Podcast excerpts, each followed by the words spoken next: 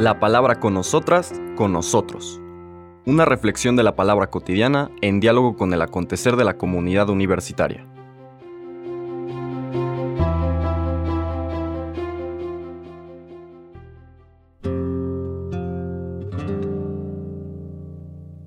Hola, buenos días, bienvenidas, bienvenidos a la palabra con nosotras, con nosotros. Este viernes 12 de enero de la primera semana del tiempo ordinario terminamos nuestro recorrido por el Evangelio de San Marcos. Ahora vamos a pasar al capítulo 2 bueno, recorrido por el Evangelio de San Marcos de esta semana, se entiende, ¿verdad? Y ya dejamos atrás el capítulo 1, el capítulo 2 es la siguiente escena, en secuencia directa. Vamos a leer del versículo 1 al 12, una nueva escena importante en el capítulo de Marcos.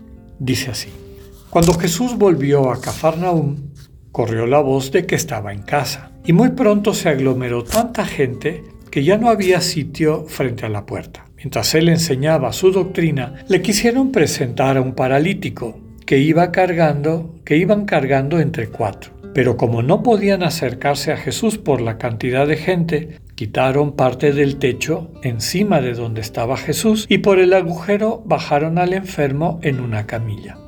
Viendo Jesús la fe de aquellos hombres, le dijo al paralítico, Hijo, tus pecados te quedan perdonados. Algunos escribas que estaban ahí sentados comenzaron a pensar, ¿por qué habla este así? Eso es una blasfemia. ¿Quién puede perdonar los pecados sino solo Dios? Conociendo Jesús lo que estaban pensando, les dijo, ¿por qué piensan así? ¿Qué es más fácil decirle al paralítico, tus pecados te son perdonados, o decirle, levántate, recoge tu camilla y vete a tu casa? Pues para que sepan que el Hijo del Hombre tiene poder en la tierra para perdonar los pecados, le dijo al paralítico, yo te lo mando, levántate, recoge tu camilla y vete a tu casa.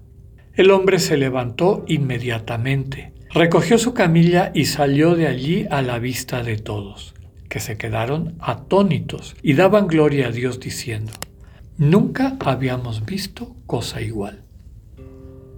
Palabra del Señor. Esta escena es importante por varios elementos. Hasta ahorita, hasta donde sabemos en términos generales, todo lo que Jesús ha hecho, básicamente exorcismos, curaciones, inclusive la curación al leproso, aunque haya esta acción de Jesús que podía ser interpretada de muchas maneras distintas, de haber tocado al leproso, lo cual no era admitido, porque implicaba que quien lo tocara quedaba impuro. No sabemos si por eso no podía entrar a las, Jesús a las ciudades o no podía entrar porque eran tantas las multitudes que pues no podía interactuar con ellos, con ellas en esos espacios cerrados y prefería espacios abiertos. Pero por primera vez en este texto aparece un conflicto. Hay un grupo de personas que no están de acuerdo con Jesús, que empiezan a tomar distancia de lo que él dice, a no aceptarlo, a no sentirse identificados con él y con lo que él hace. Entonces aquí empieza todo un camino de malos entendidos, de visiones diferentes de Dios y del ser humano, de lo que es la práctica religiosa, de lo que implica que el ser humano pueda crecer, madurar y llegar a la plenitud del proyecto de Dios que Dios tiene para él o para ella, finalmente del camino religioso. Recordemos que religión significa religar. El contexto es que Jesús vuelve a Cafarnaum después de este recorrido que se nos presentó después de la oración que tuvo el primer día de sus actividades en Cafarnaum y que le comunicó a sus discípulos que se sentía invitado, él y todos los que lo quisieran seguir, a ir a llevar la buena noticia, es decir, que Dios es un Padre misericordioso, cercano, que nos quiere y que a través de su cariño nos puede sanar la vida y transformarla, se siente Jesús invitado a compartirlo con otras comunidades. Después de algún recorrido, seguramente una gira, podemos llamar, de compartir esta buena noticia, vuelve a Cafarnaúm. Nos dice el texto que corrió la voz de que estaba en casa. Aquí también los estudiosos de la Biblia dicen, esa casa que era, vivía él alojado en la casa de Pedro, pues no tendría por qué decir en casa el evangelista si eh, vivía con Pedro. Diría, corrió la boca, corrió la voz de que estaba devuelto en la casa de Pedro. Otros autores dicen que precisamente Jesús tenía su propio espacio. A lo mejor rentaba una casa o le prestaban un cuarto o lo que fuera, ¿no? Total que estaba en el lugar donde normalmente se alojaba. Y al saber que estaba de vuelta, empieza a aglomerarse la gente básicamente para escuchar su doctrina, escuchar la manera como él comunicaba esta buena noticia. Finalmente eso es lo que quería él hacer.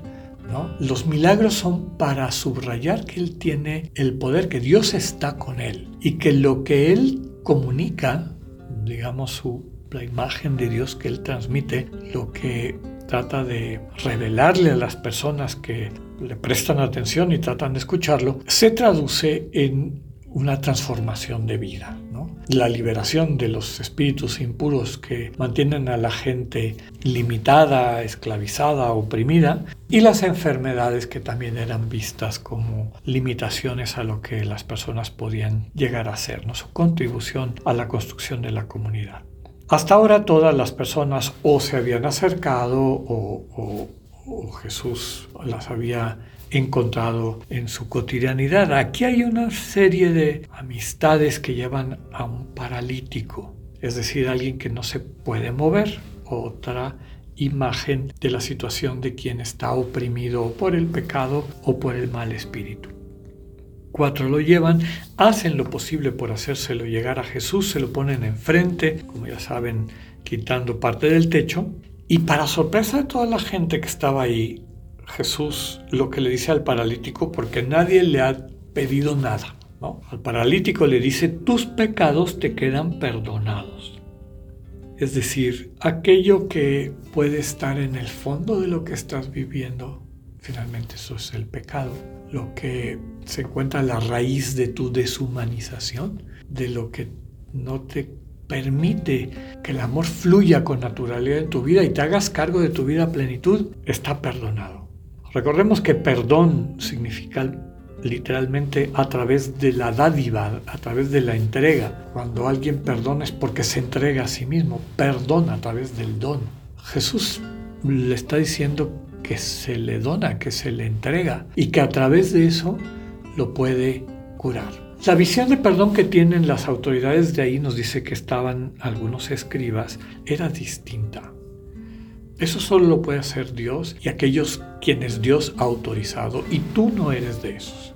¿Cómo te atreves a decir eso?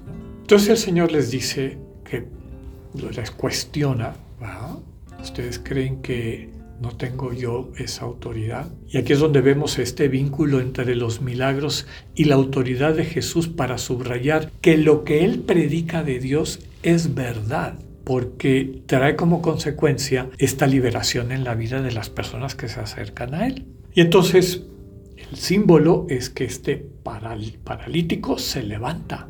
¿no? ¿Qué es más fácil? Decirle a alguien, pues tus pecados son perdonados, o, o demostrarle a quienes lo están viendo que tiene el poder para levantar a quien lleva sabe cuánto tiempo limitado de su movimiento, paralizado. Jesús lo levanta, y entonces la gente queda asombrada.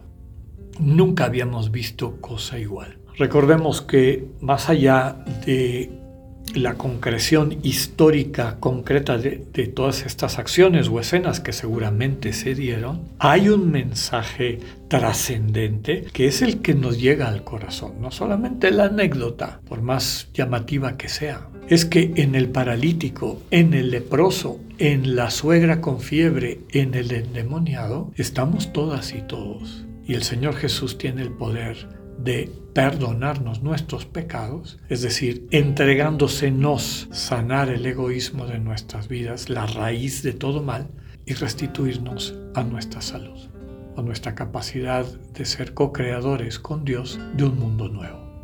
Que tengan un buen día, Dios con ustedes.